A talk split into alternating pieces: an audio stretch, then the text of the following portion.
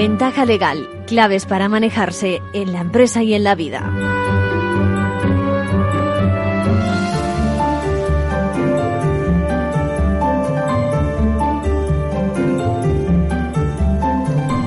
Puntuales en nuestra cita, una nueva edición de Ventaja Legal donde vamos a contar con la actualidad de la mano de los compañeros de la abogacía y vamos a contestar hoy a un administrador de una sociedad que se siente injustamente tratado por la justicia, que bueno, ha calificado su actuación como de competencia, perdón, como de prácticas desleales con respecto a la, a la empresa, ¿no?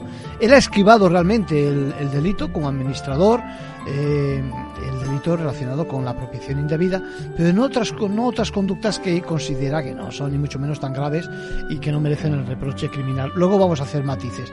También nos pregunta un estudiante de grado de Derecho por si se han actualizado las indemnizaciones de tráfico y pide en ese caso que le demos la pista ¿no? sobre si se ha introducido ese incremento, que de cuánto es. En realidad quiere especializarse en la materia. Le animamos y eh, ya luego lo comentaremos. Hay buenos cursos, ¿eh? también de la mano de los de la abogacía sobre ese tipo de materias. Bueno, Ibrahim también se escandaliza porque la justicia española entre a conocer los hechos que han ocurrido pues, hace dos semanas en Israel. Le explicamos por qué, qué exactamente, qué juzgado es el que ha entrado a conocer sus competencias y ya adelantamos que es la Audiencia Nacional.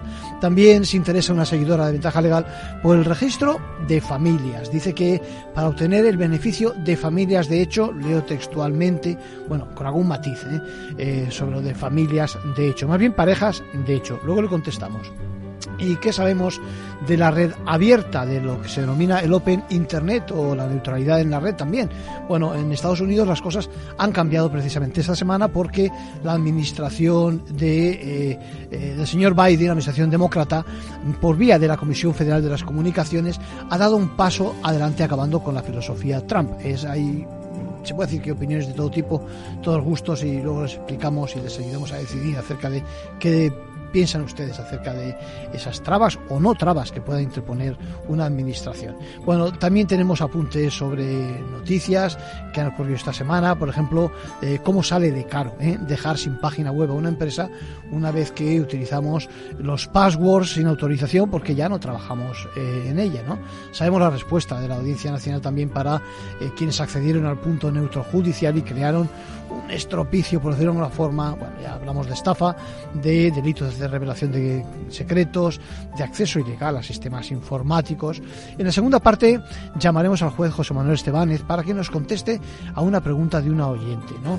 Eh, entiende que eh, no sabe realmente si ha aceptado la herencia, saben que puede hacer, producirse dicha aceptación por mil y una formas, eh, que si de forma expresa, que si de forma tácita, ya veremos en qué casos la jurisprudencia nos dice que de forma tácita se admite, y, también si se produce, digamos, cuando el balance es positivo únicamente, es decir, lo que se denomina a beneficio de inventario. Lo que pasa es que hay un problema eh, con esa denominación, te digo, denominada aceptación tácita, no expresa. Luego le consultamos. Y respondemos también junto a Juan Arrieta, catedrático de lo financiero, tributario, decano de la Facultad de Derecho de la Universidad Autónoma de Madrid, sobre la situación actual de un impuesto que nos trae de cabeza, el impuesto de plusvalías. Bueno, si tenemos más tiempo, les pondré un corte donde hablamos en aquella entrevista que hicimos con Ángel Luis Alonso de Antonio, profesor de la Cátedra de Derecho Constitucional de la Universidad Complutense de Madrid, donde hablábamos, digo, de la posibilidad de que el gobierno ceda finalmente admitiendo un referéndum en el caso catalán y a vueltas también con el tema de la amnistía. Ahora sí, vamos ya, empezamos con la ventaja legal de hoy.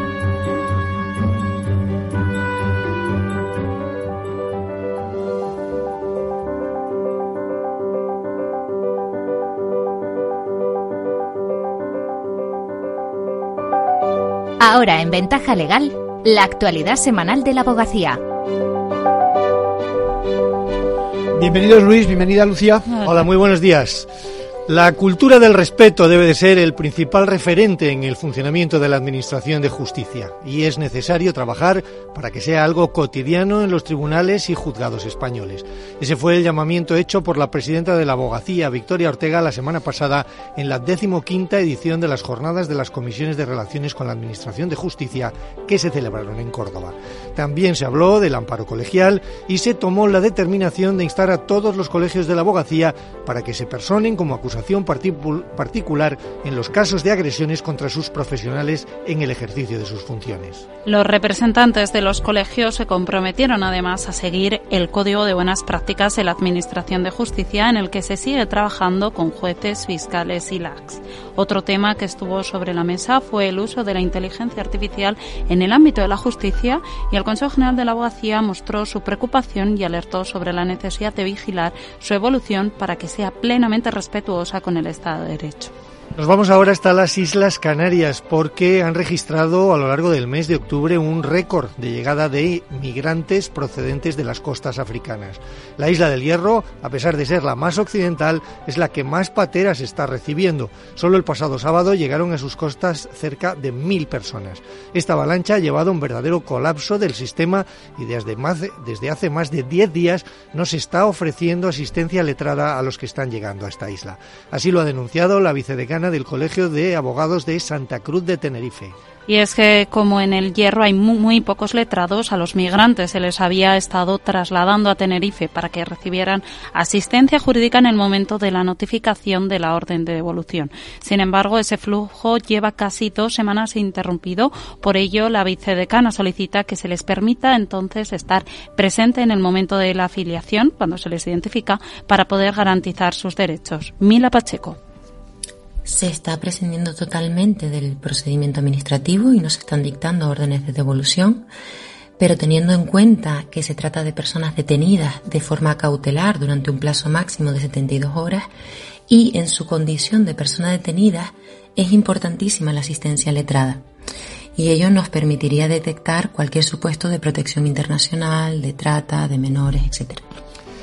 Vamos con más cosas. El Tribunal Supremo ha establecido que los falsificadores también deben indemnizar a las marcas por el daño moral ocasionado, ya que la propia exhibición para la venta de productos falsos supone una fuente de daño reputacional. La sentencia ha fijado doctrina al señalar que se ve perjudicado el compromiso de calidad de las que las marcas transmiten a los consumidores. Isabel Pascual de Quinto es la letrada del despacho Garrigues que ha representado a la empresa Bimba y Lola en este caso.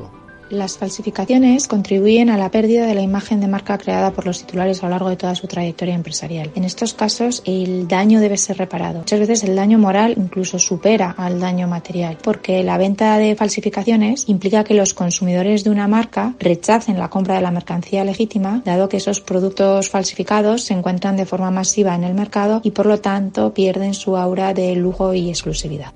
El Supremo cita también al Tribunal de Justicia de la Unión Europea en este caso y afirma que cuanto mayor sea el prestigio de una marca, mayor debe ser la protección que merece obtener de los tribunales. El empresario ha sido condenado a tres años de cárcel por delito contra la propiedad intelectual y a indemnizar por responsabilidad civil con el 25% del valor total de las más de 10.000 falsificaciones intervenidas a Bimba y Lola, Michael Kors, Chanel, Yves Saint Carolina Herrera y Hello Kitty.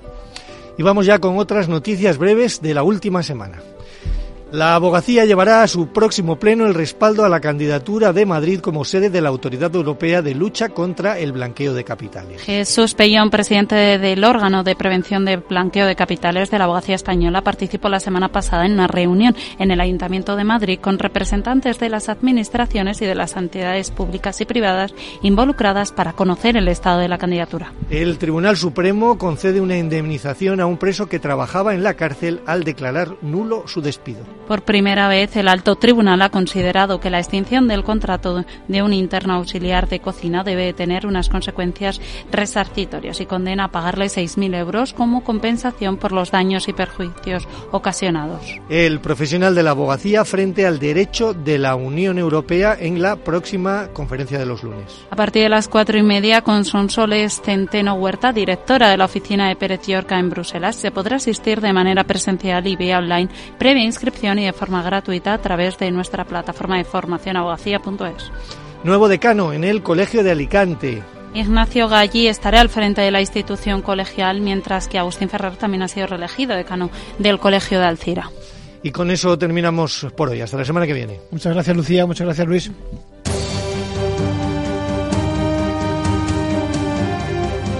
Manual de crisis. Reglas a seguir en caso de necesidad.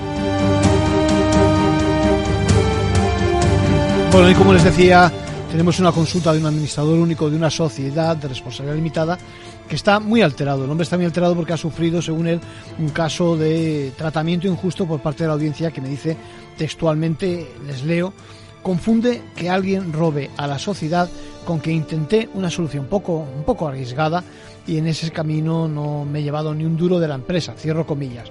Es ese tenor literal de su cuestión.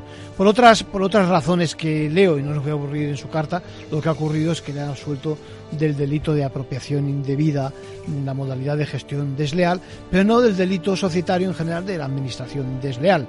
Dicho con otras palabras, que como él mismo apuntaba, no ha distraído dinero alguno ni lo ha incorporado a su patrimonio mientras administraba, ni tampoco se lo ha entregado a terceros. Lo que sucede es que Carlos es un hombre, eh, lo que sucede es que existe otra opción, que es la que tiene que haber contemplado por lo que apunta a ser juzgado y luego la audiencia, que consiste en que se califique los movimientos que has hecho en la empresa como de un abuso, ¿no? que hayan visto, que hayan apreciado, por ejemplo, un abuso fraudulento pues eso, de tus eh, movimientos, los que has hecho en la empresa, eh, las obligaciones, de manera que has ocasionado algún tipo de perjuicio a la sociedad, a esa, a esa empresa. ¿no?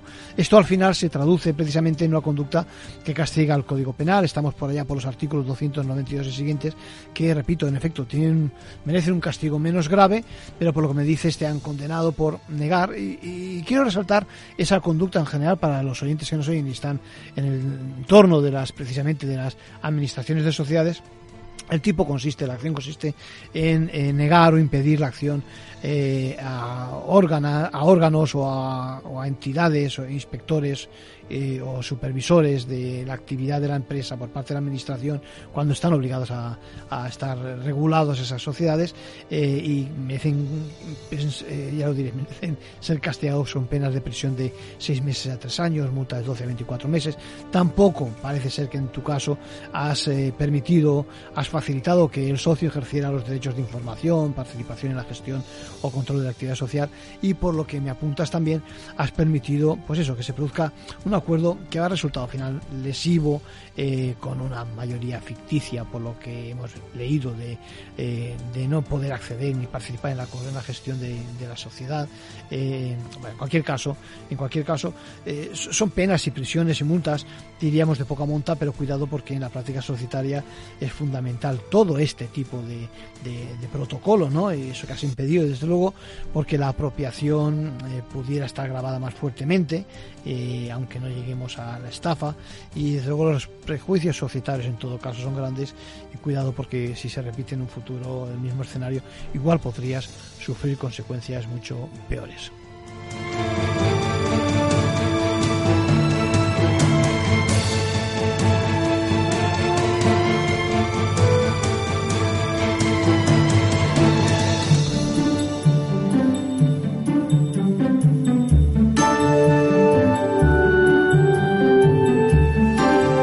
Capítulo de consejos nos dice una oyente, dice soy ecuatoriana de nacionalidad española también, me he trasladado a vivir a, fuera de Madrid, a Castilla-La Mancha, dice tengo una nueva pareja y me pregunto qué hago para registrar mi familia, de hecho aquí no sé si tengo que ir a Madrid o, cómo es esto.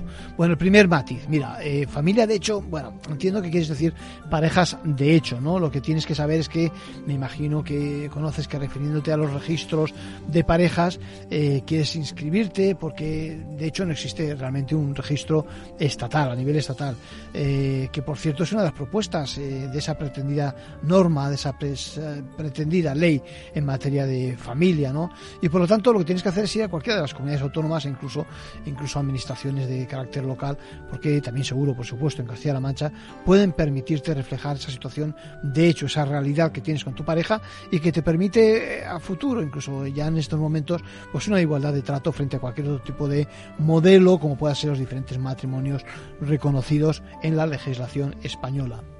Igualdad de oportunidades, que ojo, se refiere a la relación que tienes y a las consecuencias. Estamos hablando de hijos y por supuesto con respecto al hogar familiar, etcétera, etcétera. Hoy por hoy en España, es decir, que no existe, repito, un registro único y te aconsejo que a la par también pienses acerca del régimen económico, ya que veo que quieres regularizar y me parece muy bien tu situación. Eso te va a permitir el día de mañana, si tienes problemas en materia de rupturas familiares eh, o de violencia, o que ojalá que no, ¿eh? y en todo caso, ventajas ¿eh? de cara digo, a recursos sociales de tipo mediaciones, puntos de encuentro, acceso a fondos de garantía de pensiones, alimentos, etcétera, etcétera. Por cierto, que aprovecho también este punto para contestar una pregunta que ya atendí hace unos meses y que se ha repetido hace unos días. La cuestión era cómo estaba exactamente eso del anteproyecto de ley de familias. ¿eh? La contestación es bien sencilla, sigue la cosa parada.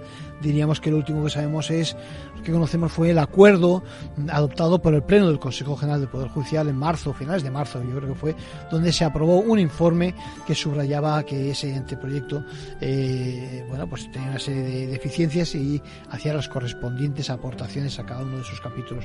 A fecha de hoy, como se pueden imaginar, con un gobierno en funciones y un parlamento, por decir de alguna forma, paralizado, tendría que comenzar de nuevo el proceso y algunos pensamos que no tiene mucho interés el próximo Ejecutivo pues para afrontar esa nueva tarea. Bien, les decía también que eh, nos decía Ibrahim, leo textualmente, no sé si es cierto lo que os voy a preguntar, Ibrahim nos pregunta eh, cómo es posible que los juzgados españoles estén investigando lo ocurrido en Israel hace dos semanas cuando personas de Gaza entraron en, territorio judío, ¿no? ¿En base a qué ley española eso es posible? Bueno, pues exactamente Ibrahim, la Audiencia Nacional investiga la desaparición de varios ciudadanos españoles. Esto es eh, parte de esa, de esa clave, ¿no? La nacionalidad de quien se está buscando, ¿no? Y lo hace porque los hechos podrían calificarse, ya lo diré, como delito de terrorismo. Digamos que la policía ha facilitado al juzgado que por una parte un matrimonio y por otra parte una joven que ahora ya conocemos que ha fallecido, eh, eh, bueno, pues está por lo tanto eh, dentro de ese mecanismo activo que regula el artículo 571 del Código Penal. Sabéis que no somos muy amigos de, aburrir, de aburriros con preceptos, Mm, eh, pero bueno, ante la sospecha de dicho terrorismo, la Audiencia Nacional lo que ha hecho es eh, declararse competente para juzgar primero y para investigar luego después en estos casos. ¿no? El artículo 570 del Código Penal actual dice que aquellos que tengan por finalidad la comisión de algún delito de los tipificados en la sección siguiente hablan de subvertir el orden constitucional, de alterar gravemente la, la paz pública, de desestabilizar el funcionamiento de una organización internacional incluso de provocar un estado de terror en la población por una parte, por una parte de ella. Pues ante la sospecha, digo, de eso, de esos tipos de delitos de terrorismo, la Audiencia Nacional, que es quien en España resulta competente, pues se está investigando y más adelante juzgará. Os podéis imaginar que va a resultar muy difícil rastrear la culpabilidad en términos de, de la calle, por decir una forma, averiguar quién exactamente ha cometido los delitos, pero tiene la obligación de, diríamos, abrir un expediente y hacer lo posible por llegar a las conclusiones que sean. Te puedes imaginar, Ibrahim, que eh, como consecuencia de la calificación o no de delito de terrorismo, hay muchos flecos, muchas consecuencias, digamos, de índole personal para los familiares de los desaparecidos y de la fallecida, y por supuesto también connotaciones políticas y se confirma que encaja en el concepto de terrorismo. Así que, así, en efecto, en estos casos ha sido competente la Audiencia Nacional, piensa que hoy por hoy no se calificaron como acciones de guerra, etcétera, y por lo tanto, tratándose de ciudadanos españoles y en un caso de un familiar de primer grado de un español, procede, ya diríamos, esta investigación.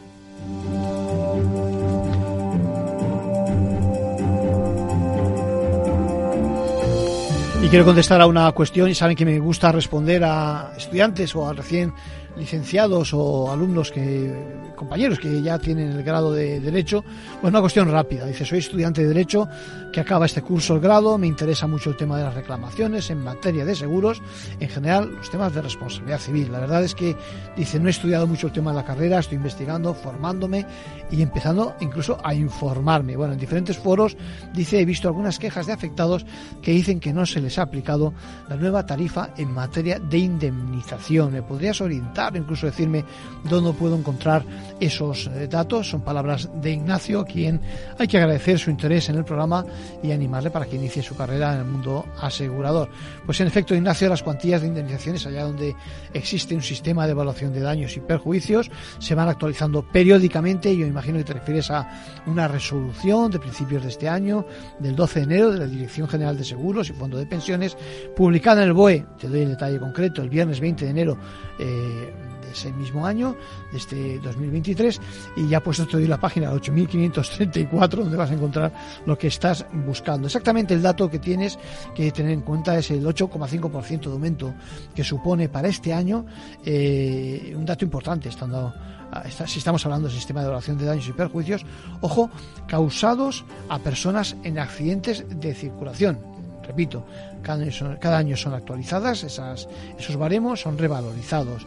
Eh, ¿Dónde aparece todo? El origen de todo es la ley de presupuestos generales del Estado de todos los años. Hay un proceso de adaptación donde expresamente figura ese incremento porcentual, de manera que sobre la ley de responsabilidad civil y seguro, eh, circulación de vehículos a motor, que es de hace ya más de 20 años, ahora precisamente en estos días se cumplen esos 20 años.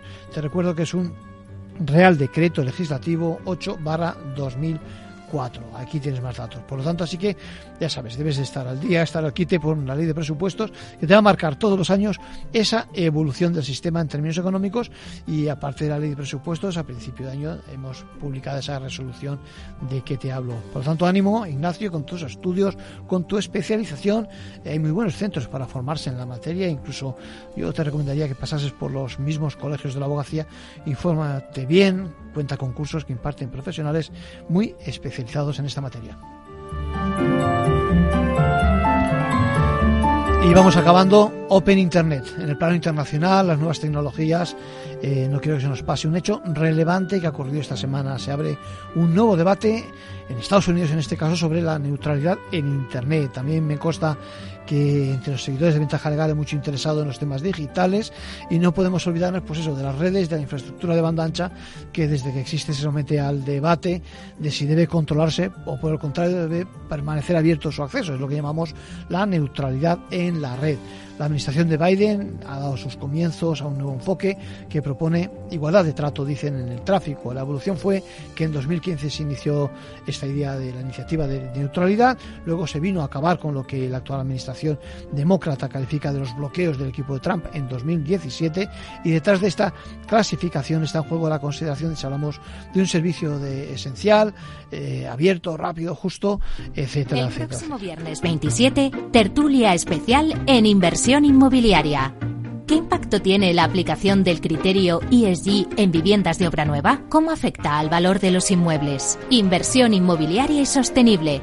El próximo viernes 27 a las 12 de la mañana en Capital Radio.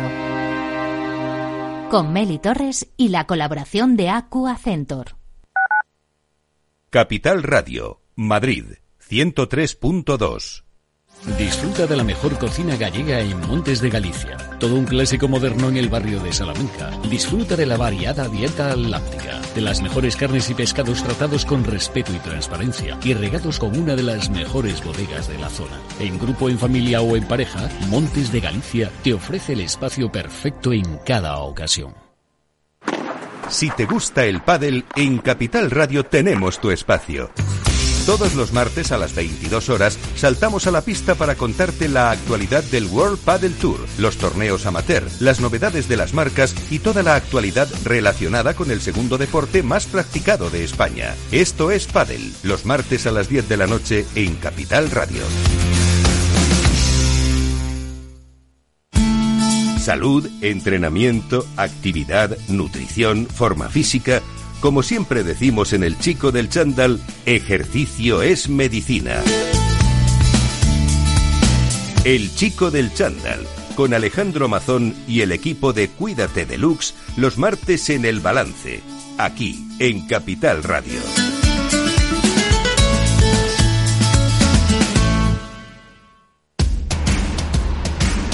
No pierdas detalle de todo lo que afecta a tus inversiones y a tu bolsillo. Toda la información en Mercado Abierto con Rocío Arbiza, de 4 a 7 de la tarde en Capital Radio.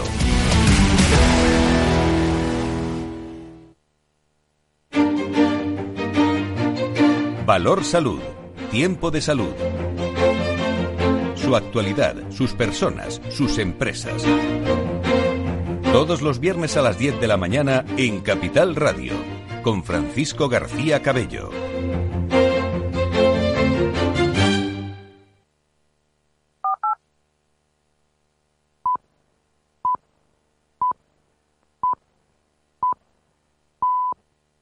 Ventaja legal con Arcadio García Montoro.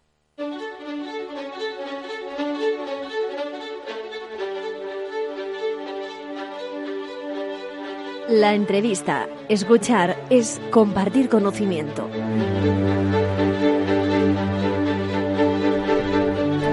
Bien, tenemos una consulta de nuestros oyentes relacionado precisamente con la aceptación de la herencia eh, y demás. Y yo creo que es hora de que hablemos con un colaborador de esta casa, don José Manuel Estebanez. José Manuel, ¿cómo estás? Muy bien, encantado de estar otra vez con vosotros. Mm, José Manuel ya saben que es juez y que de vez en cuando recurrimos a él para que nos ilumine, porque además tiene un, un blog, se llama La Ventana Legal. Eh, ojo con él, que es muy denso, ¿eh? José Manuel, que el tema va más bien dirigido yo creo que a profesionales, ¿es así? Sí, exactamente. Está pensado con un trabajo de divulgación jurídica, pero esencialmente para profesionales. Bueno, y... Mi consejo siempre en estos casos, antes de empezar, es que cualquier tarea de divulgación es interesante, pero es muy, muy importante consultar con un profesional. Sin es duda. Importantísimo. Sin duda, José Manuel.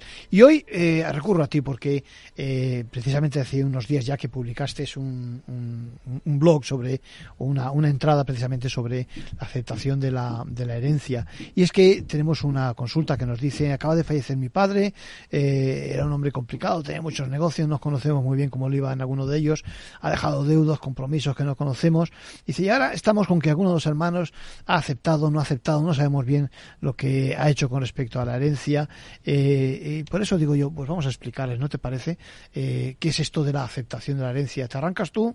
José Manuel. Sí, perfecto. Mira, eh, voy a intentar ser lo más claro posible y por, y por supuesto ruego que me corrijas si en algún momento Vamos, ves que estoy excediéndome en el uso del tiempo. Sí, sí. Vamos a ver, cuando alguien fallece, no solo deja algo activo, no solo deja bienes y, y, derechos, por ejemplo, no deja la casa solo, no deja solo el coche, no deja el dinero en el banco, también se transmiten las deudas a sus herederos. Ojo. ¿De acuerdo? Sí, sí. Cualquier fallecimiento produce que se transmita la totalidad del patrimonio. El patrimonio comprende los activos, todos los bienes, todo el material que tengamos, los derechos, pero también las deudas, las obligaciones que tengamos. Uh -huh. Entonces, eh, cuando un heredero se encuentra con que ha fallecido, pues un padre, una madre, un abuelo o alguien con el que tenga eh, relación como heredero, sí. pues la primera pregunta que se tiene que hacer es si va a aceptar o no la herencia, porque eso marcará si se hace o no responsable, por ejemplo, evidentemente del activo. Yo adquiero por vía de herencia el piso, el coche, pero ¿qué pasa con las deudas? ¿Las, ¿También me hago cargo de ellas o no me hago cargo de ellas? Es una pregunta clave. Hay. Claro. Entonces, hay que hacer una cosa que se llama aceptación de la herencia. La aceptación es la manifestación de nuestra voluntad de que aceptamos esa herencia. Y en nuestro país, en nuestro derecho, existen dos modelos de aceptación. La aceptación pura y simple o la aceptación a beneficio de inventario. La, la primera, que es la que relacionaríamos con la aceptación tácita, sí. es eh, pues es una aceptación en la que nosotros manifestamos en un documento público o privado, pues sí, mira, acepto esta herencia, no necesita de mayores formalismos.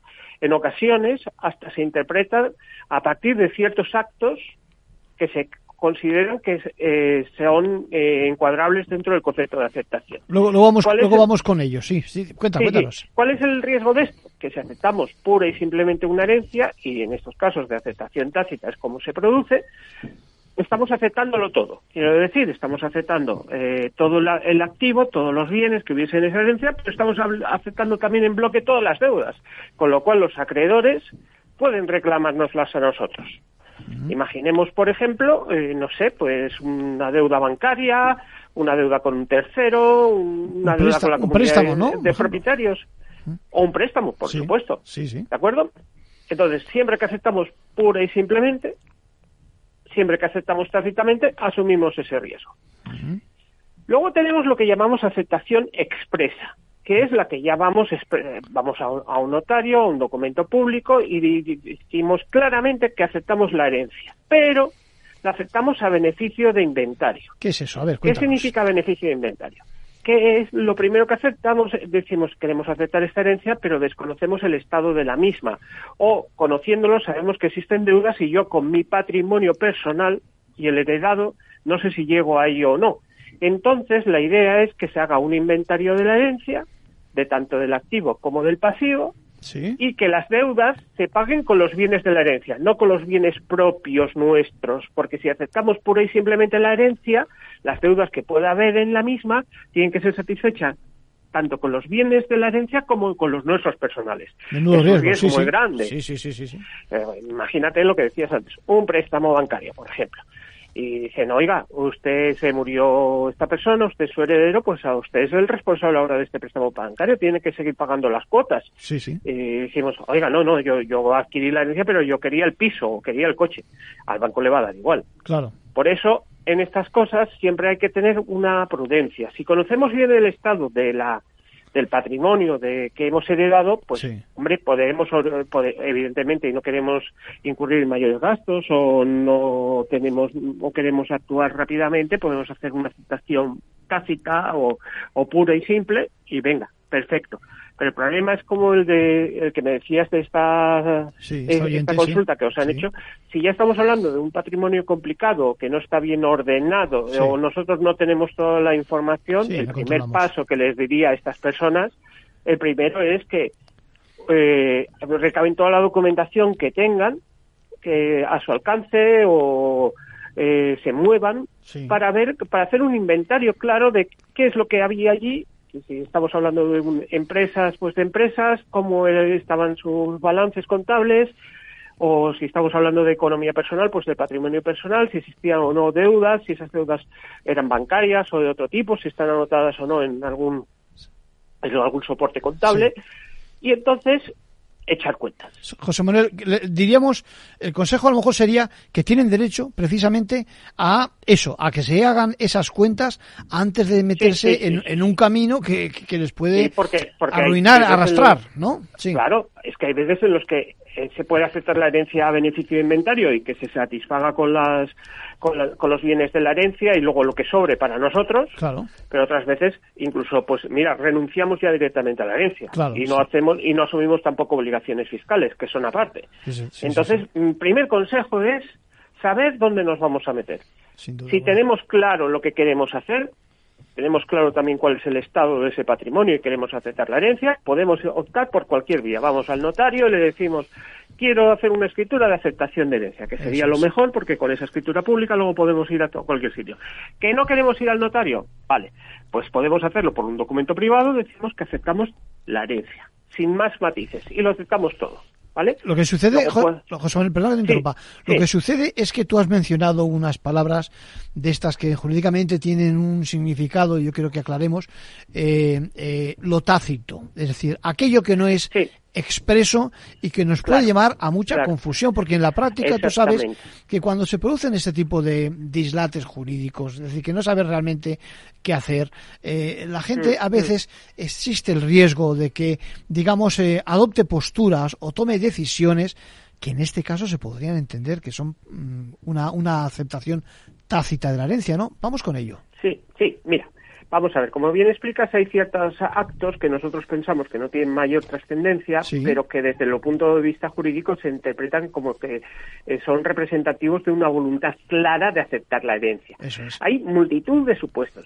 Yo podría decir, por ejemplo, por, eh, cuando uno es miembro de una sociedad y se muere y transmite sus derechos, sus participaciones, sus acciones a un heredero, y este heredero se persona y participa en la vida de la sociedad, pues en la Junta General de Accionistas. pues entonces ese heredero ya no puede decir que no aceptó la herencia, aceptó la herencia. Está ejerciendo, esa parte. Claro, está ejerciendo los derechos de, aquel al que le hereda, claro. Claro, claro, lo que explicaba antes, aceptamos, eh, se nos transmite un conjunto que es un activo y un pasivo, en este caso unas acciones. Por ejemplo, el cobro de los créditos de la, de, la herencia. Si el fallecido tenía créditos contra terceros y yo voy y me dedico a cobrarlos, oiga, debían a mi, a mi causante, a mi padre, a mi madre, o el que fuese X dinero, y voy y se lo reclamo, yo he aceptado la herencia porque los estoy reclamando. Pero si hubiese otras deudas por el medio, también pues me las pueden reclamar a mí. Claro. Por ejemplo, eh, e impugnar la validez del testamento cuando se le excluya de una herencia. Pues oiga, si, oiga, si usted dice que tiene interés en impugnar el testamento porque es heredero, pues está diciendo que es heredero y quiere aceptar la herencia. Claro, más claro, sí, Por ejemplo, cuando un caso que me parece que entra como vamos como como un guante en, el, en la consulta que te han hecho pues oiga yo me hago cargo del negocio el negocio que llevaba mi, mi padre pues yo lo sigo yo lo sigo no, no hago papeles o hago o lo hago así más o menos informalmente, pues eso ya es un acto claro de que yo quiero seguir como heredero de mi padre y sigo llegando el negocio. Eh, el, el, instar ante la administración cualquier acto invocando que tú eres heredero. Pues, por ejemplo, imagínense que vamos al ayuntamiento y pedimos una licencia para arreglar una casa y decimos que nosotros somos los propietarios porque la hemos adquirido por herencia. Pues luego no podremos decir que no aceptamos la herencia. Eh, interponer una demanda para defender algo de la herencia. Hacer gestiones en relación a los bienes hereditarios para su conservación o administración eh, el pago de las deudas de la, herencia, con, bienes hereditarios, el ejercicio de acciones eh, relativas a la herencia, como decía. Eh, por ejemplo, el, em, solicitar eh, un embargo en relación a la herencia, aceptar el, y, son tantas las variantes que nos pueden dar al, al, al, traste que es muy importante antes de hacer tomar una decisión. Yo entiendo que primero, pensarlo claramente. Y hacer una cosa de sentido común, que es, oye, inventariar qué es lo que había en ese patrimonio. Segundo, una vez que lo tenemos claro, asesorar, asesorarnos, porque esto luego tiene también unas consecuencias fiscales. Sí, sí, sí, sí. Ojo. Es fundamental. Yo en, este, yo en este tipo de cosas eh, creo que es que no estamos hablando ya solo de un estudio, digamos, de lo que sería la herencia, de, oye, me corresponde este porcentaje o no, tengo que responder o no de las deudas que es importantísimo, por supuesto. Yo recomendaría hacer siempre una citación a beneficio de inventario. es lo que nos evitaría cualquier riesgo. Pero también recomendaría, aunque no sé que, y perdona que me extienda un poco, que no es materia de lo que estamos hablando hoy, pero también tener en cuenta las situaciones fiscales, porque no toda la fiscalidad en materia de herencias es la misma, las consecuencias fiscales de eso tampoco son las mismas y también enterarnos de que, oye, si estoy aceptando algo, no solo estoy aceptándolo con un valor económico, estoy aceptando también ciertas obligaciones en relación a, los mismos y esas obligaciones en ocasiones son de cargas y obligaciones públicas. lo que está claro, lo que está, lo que está claro, José Manuel, es en primer lugar, como bien nos estás ilustrando, que hay muchos supuestos donde una forma no expresa, sino por medio de, de, los actos, de las acciones que hacemos, en el fondo estamos eh, aceptando esa herencia. Y por lo tanto. Conductas normales de la vida. Esto es, y no hay marcha atrás. Es decir, que eh, para bien o para mal, resulta que ya eh, la parte positiva y la parte negativa de la herencia nos va, se nos va a atribuir. Y luego, por otra parte, que son tantos la casuística, yo viendo tu, tu excelente artículo de recopilación de jurisprudencia y demás, es tanta la casuística que, como tú bien dices, hay que acudir a un profesional que eh, vea esos matices, porque veo también que supuestos donde eh, se dispone de dinero de la cuenta de ese fallecido para, para, gastos ordinarios de esa, del mismo alquiler, alquiler de la casa, etcétera, etcétera, la jurisprudencia en ese sentido puede considerar que no existe un acto tácito, es decir, que hay mucho, la frontera entre una cosa y otra a veces también puede ser difusa, pero evidentemente la jurisprudencia se ha pronunciado con, con antelación, ¿no? Sí, sí, vamos a ver, existe un montón de circunstancias que se puedan producir, actos comunes de la vida en los que pensamos, oye, no pasa nada porque yo haga esto. Sí. Yo recomendaría siempre, siempre eh, una cierta prudencia, no tocar el dinero. Sí. O, destinarlo solo para cosas que sean solo de gestión de la propia herencia.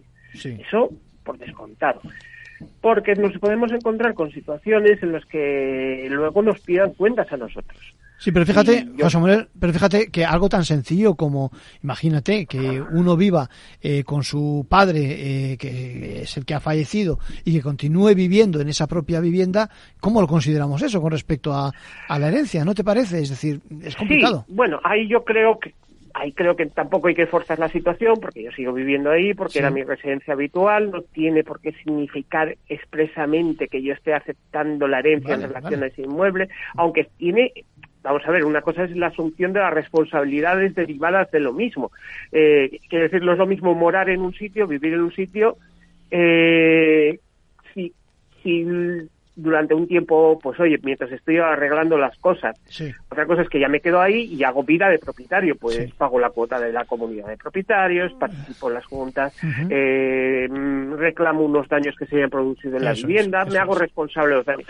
Eh, un solo acto en sí mismo no no significa que, estemos que, que, que, pero hay que entrar en matices. Pues una residencia temporal, breve, oye, mientras estoy arreglando esto, estoy mirando, no sé cuánto más, no debería de tener mayor trascendencia. Cuando ya estamos hablando de algo que se prolonga en el tiempo y sobre todo cuando hay algo activo, sí. como he explicado anteriormente, ahí ya entendemos que es un acto que manifiesta esa voluntad de aceptar la herencia. José Manuel Estebanez, tú como siempre bien claro, bien preciso y por eso recurrimos a ti. Muchas gracias por tu colaboración seguiremos eh, usando de tus recursos. ¿eh? Un abrazo. Un, un placer, un abrazo para todos.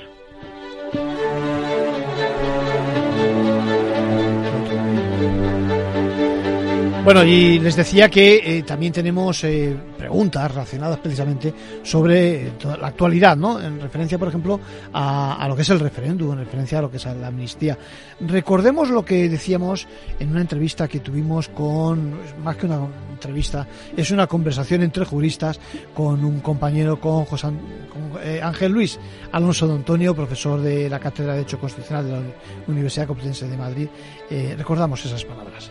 El otro capítulo que tenemos que tocar por la actualidad es precisamente el tema del referéndum. Sí, bueno, yo creo que eso, eso sí que está claro, eso no, no, no, admite mucha, mucha duda, ¿no? Mm, escucha, no, sé si, no sé si el año que viene, cuando te pregunten sobre la evolución política, eh, la cosa habrá, porque también ocurría lo mismo antes con el indulto frente a la amnistía. Pero vamos a ver, aquí sí que habría que. No ves el encaje ni por casualidad. No, no, ahora mismo no. Ahora mismo no porque ahí la Constitución sí es clara y las normas de desarrollo son claras. O sea, 149.132, competencia exclusiva del Estado, la autorización del referéndum, la ley de la ley orgánica de las distintas modalidades de referéndum del año 80, una modificación posterior, eh, en fin, es, clara. El artículo 92, el artículo 92 de la Constitución, que es un artículo que está ahí encajado en una parte de la Constitución que no tiene mucho sentido, pero bueno, no es cuestión ahora de tal pues lo dice muy claro, es un referéndum consultivo, no vinculante. Por lo tanto, en ese caso únicamente por medio de una reforma constitucional, con evidentemente con el con, lo que decíamos, ¿eh? con las exigencias que en este momento el patio parlamentario no lo ver, Estamos hablando mm, con el ordenamiento actual en vigor. Mm. Si cambian las reglas del juego, pues lógicamente eh, mañana diríamos otra otra cosa, ¿no? Pero ahora mismo a ver, eh, claro, se dice, bueno, porque se aplique el 92, un referéndum consultivo, pero claro, si desde cierta comunidad autónoma se dice, no, no, no, vinculante. Y además, obviamente, el artículo 92 está pensado, está pensado para una votación general en todo el, todo el Estado, ¿no? Todos los ciudadanos. A ver, recordemos que, que, Los intentos que ha habido... En fin, eh, ha habido ya intentos eh, en años anteriores, se llegó a solicitar, y eso se puede hacer, lógicamente, es legítimo, solicitar una ley orgánica de transferencia o delegación en favor de determinada comunidad autónoma para la fin, autorización, convocatoria y demás de referéndum. Eso no se asumió, desde, el Estado se dijo que, que, no. Eh, se llegó a elaborar en Cataluña la famosa ley de consultas populares no referendarias y otras formas de participación popular en el año 2014 y, y, por sentencia del Tribunal Constitucional del, del 2015, con mucha rapidez por cierto, pues eh, esa ley se dejó prácticamente fuera de juego, ¿no? que era solamente posibilidades de consultas sectoriales, no consultas generales. Por tanto, ahí, ahí eso está claro. El marco jurídico no permite un referéndum de estas características, salvo, claro, una modificación normativa y constitucional. Entonces ya, pues bueno, nos callamos y diríamos otra cosa. Don Ángel Luis Alonso de Antonio, eh, muy clarito, eso es lo que queremos, muy técnico, muy preciso Y de todas formas me quedo con esa puerta trasera. Yo lo llamo No, no, si no es trasera, puerta, decir, no, no es puerta La posibilidad trasera. de que eh, reformando, digamos, el Código Penal de A alguna ver, manera El ordenamiento pueda- no es inmutable, el Eso es. ordenamiento es. una norma jurídica que, lógicamente, viva. como Mm. todo el derecho, se adapta a la, a la- a la realidad. La realidad siempre va por, dere- por delante del derecho, eso, en fin, lo sabemos todos. Y, lógicamente, pues una modificación del Código Penal, pues es una posibilidad que se está haciendo continuamente. Hace poco el delito de sedición, no sé qué, tal, con lo cual, bueno, pero eso, lógicamente, lleva un tiempo. Sí, ya sabemos que eh, lectura única, procedimiento de urgencia, tal y cual, pero eso lleva su tiempo. Y yo creo, yo creo que igual que hay una ley de, de regula el ejercicio de gracia, es decir, el indulto Sería necesario, o conveniente se- por lo menos. no, no, yo creo que sería necesaria una regulación general para la para concesión de esta medida que significa, como hemos dicho, el olvido. se me ocurre otra opción y es que se proceda a la amnistía y haya que luego por vía judicial que los jueces parece ser que están para reparar lo que eh, se hace mal eh, se recurra esa norma que ha concedido la amnistía A ver, vamos a ver. Eh, yo estoy hablando de la, creo yo, desde el punto de vista de la necesidad de, primero, modificar el Código Penal por ley orgánica, elaborar una ley que yo entiendo que debería ser orgánica para regular eh, el ejercicio de, de este derecho de gracia, que es la amnistía. Vamos a ver, como cualquier ley orgánica u ordinaria, hay un órgano en nuestra Constitución, en nuestro ordenamiento, que es el Tribunal Constitucional, encargado de la defensa jurídica de la Constitución en cuanto a leyes y normas con rango o valor de ley.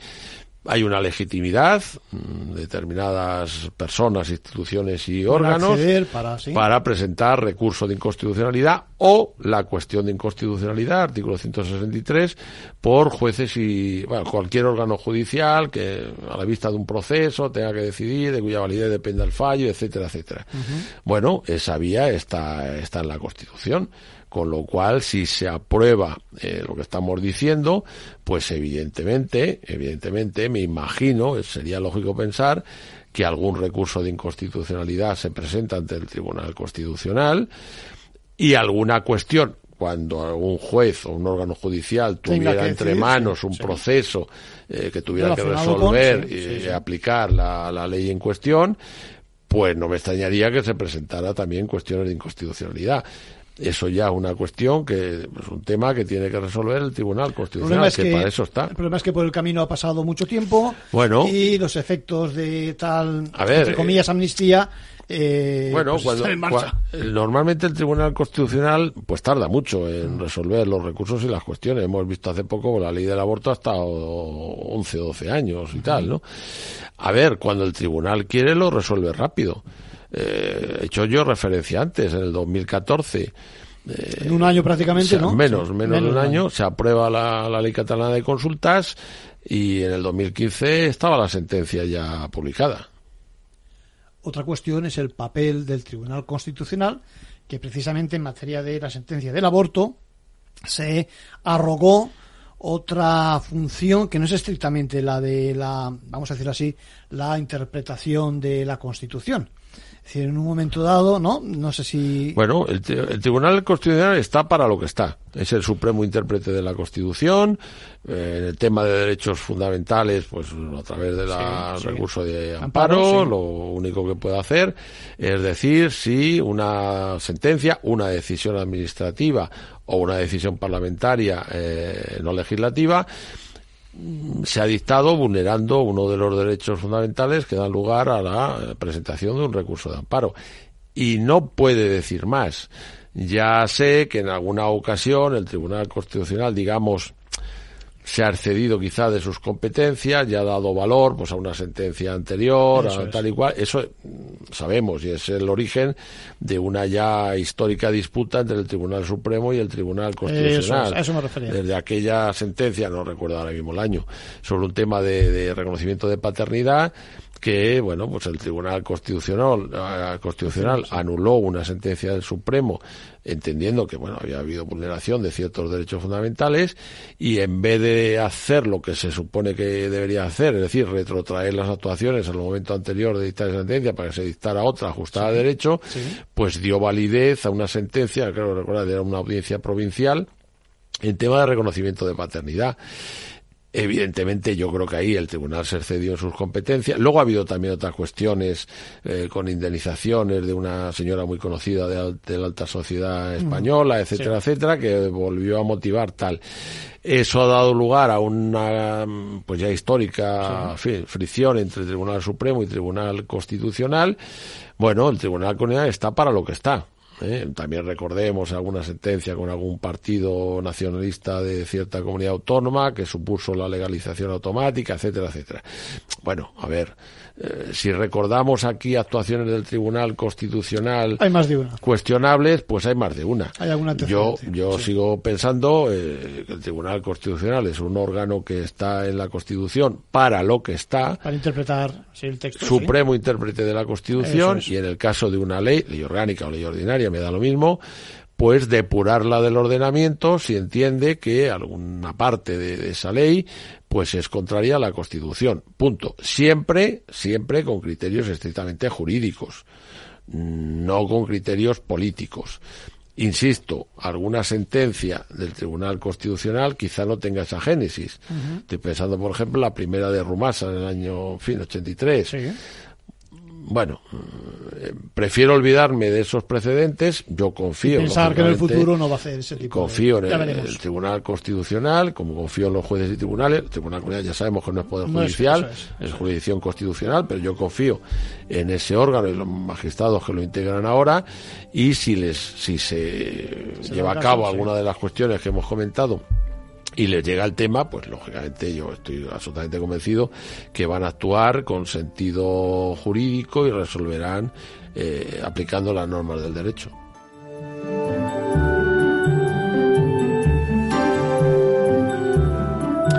Bueno, y acabamos ya con un par de apuntes, se lo recordaba antes. Prisión para un trabajador que accedió a la plataforma de su empresa, bueno, de la que era su empresa, una vez que fue cesado. Los hechos han sido calificados como delito de daños informáticos por dejar fuera de servicio a la empresa en la red tras modificar lo que se denomina la dirección IP cambiando también las aplicaciones y bueno dando instrucciones al panel interno. Todo porque comprobó que sus claves de usuario seguían siendo válidas meses después de abandonar la firma. El resultado fue que durante por lo menos cuatro horas se cayó la empresa en la red con los consiguientes perjuicios por no estar operativa.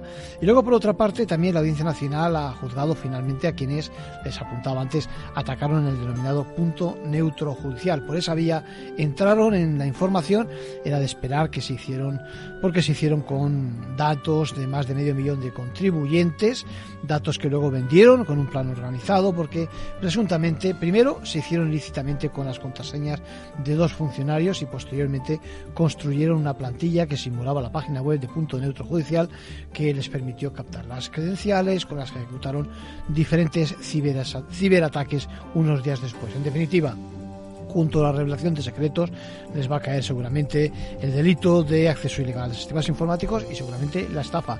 Poco más, que nos sigan ustedes por favor en las redes sociales y en capitalradio.es en la pestaña de ventaja legal. Que pasen una buena, una buena semana.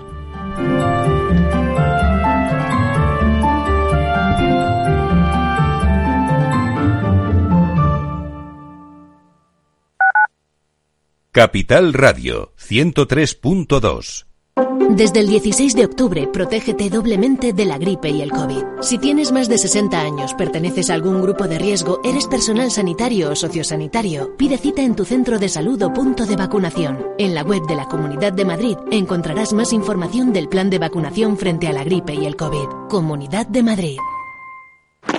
Si te gusta el pádel, en Capital Radio tenemos tu espacio. Todos los martes a las 22 horas saltamos a la pista para contarte la actualidad del World Padel Tour, los torneos amateur, las novedades de las marcas y toda la actualidad relacionada con el segundo deporte más practicado de España. Esto es Padel, los martes a las 10 de la noche en Capital Radio. Capital Radio, 10 años contigo.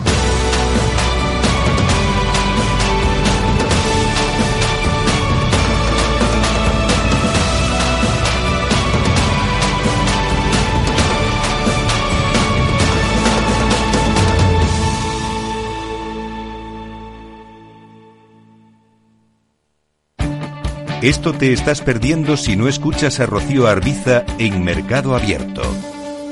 Carlos Doblado, analista de Black Bear Broker. El gran problema que tienen los activos líquidos es que juegan contra nuestras emociones. Cotizan todos los días, nos ponen muy nerviosos. Una variación de 20 y 30% en el precio de los activos no significa que esos activos hayan cambiado en calidad. Es decir, pueden caer mucho y, y, y la vida sigue igual. Y eso hace poco confortable la renta variable cotizada en, trayectorias eh, de mercados bajistas.